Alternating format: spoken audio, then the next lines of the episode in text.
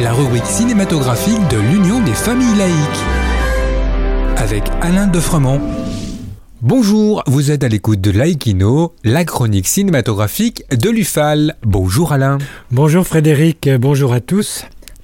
Avant les vacances d'été, tu voudrais nous donner un coup de cœur à visionner cet été? Et oui, par les jours de pluie, peut-être ou de grosse chaleur, pourquoi ne pas réinvestir les salles obscures pour une séance de rattrapage ou bien aller sur la vidéo à la demande?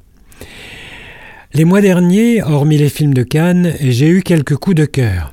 Des films asiatiques? Non, pas nécessairement, encore que les deux volets de Koji Jukada, Fuis-moi je te suis et Suis-moi je te fuis, méritent le détour pour leur originalité et leur force dramatique. En revanche, si vous avez loupé le film de Guédiguian Twist à Bamako, réparez vite votre erreur. C'est dans le Mali fraîchement indépendant, en 1962. On y croise une jeunesse avide des plaisirs de la vie, mais aussi Samba, fils d'un riche commerçant qui se bat pour son idéal révolutionnaire. Guédiguian s'éloigne de Marseille et des Calanques, mais nous livre une œuvre magnifique.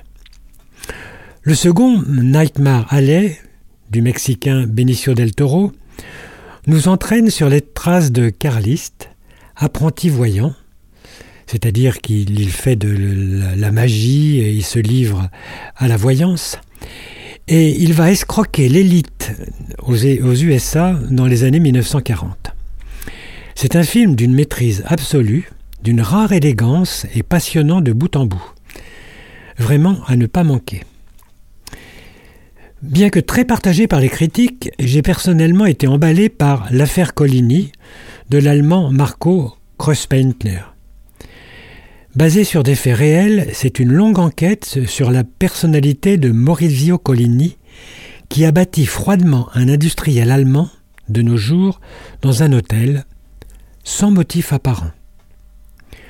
On y découvre la monstruosité de la loi allemande Dreher instauré en 1968, qui a laissé plusieurs milliers de criminels du Troisième Reich s'en sortir impunis. Allez Alain, un petit dernier. Eh bien c'est un très beau film Bhoutan, oui, de la République du Bhoutan, qui s'appelle L'école du bout du monde. Ce film est réalisé par un cinéaste bhoutan, Pawo Dorji.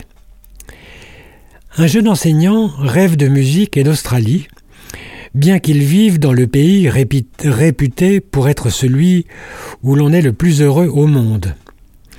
Mais pour parfaire sa formation, il doit aller enseigner dans un village éloigné de plusieurs jours de marche de la capitale du Bhoutan.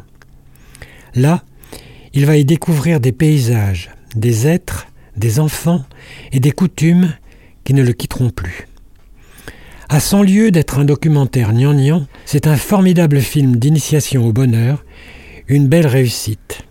Surtout, ne le manquez pas.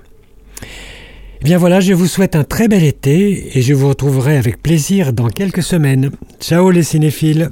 En attendant de nous retrouver, n'oubliez pas notre émission en balado-diffusion sur laicidadufal.org et ainsi que sur notre site ufal.org. Pensez aussi que nos activités ne sont possibles que grâce à vos dons et vos adhésions. Bonnes vacances à tous et à la rentrée. C'était Laïkino, la rubrique cinématographique de l'Union des familles laïques. Retrouvez toutes nos rubriques Laïkino et l'ensemble de nos balados diffusions sur lufal.org.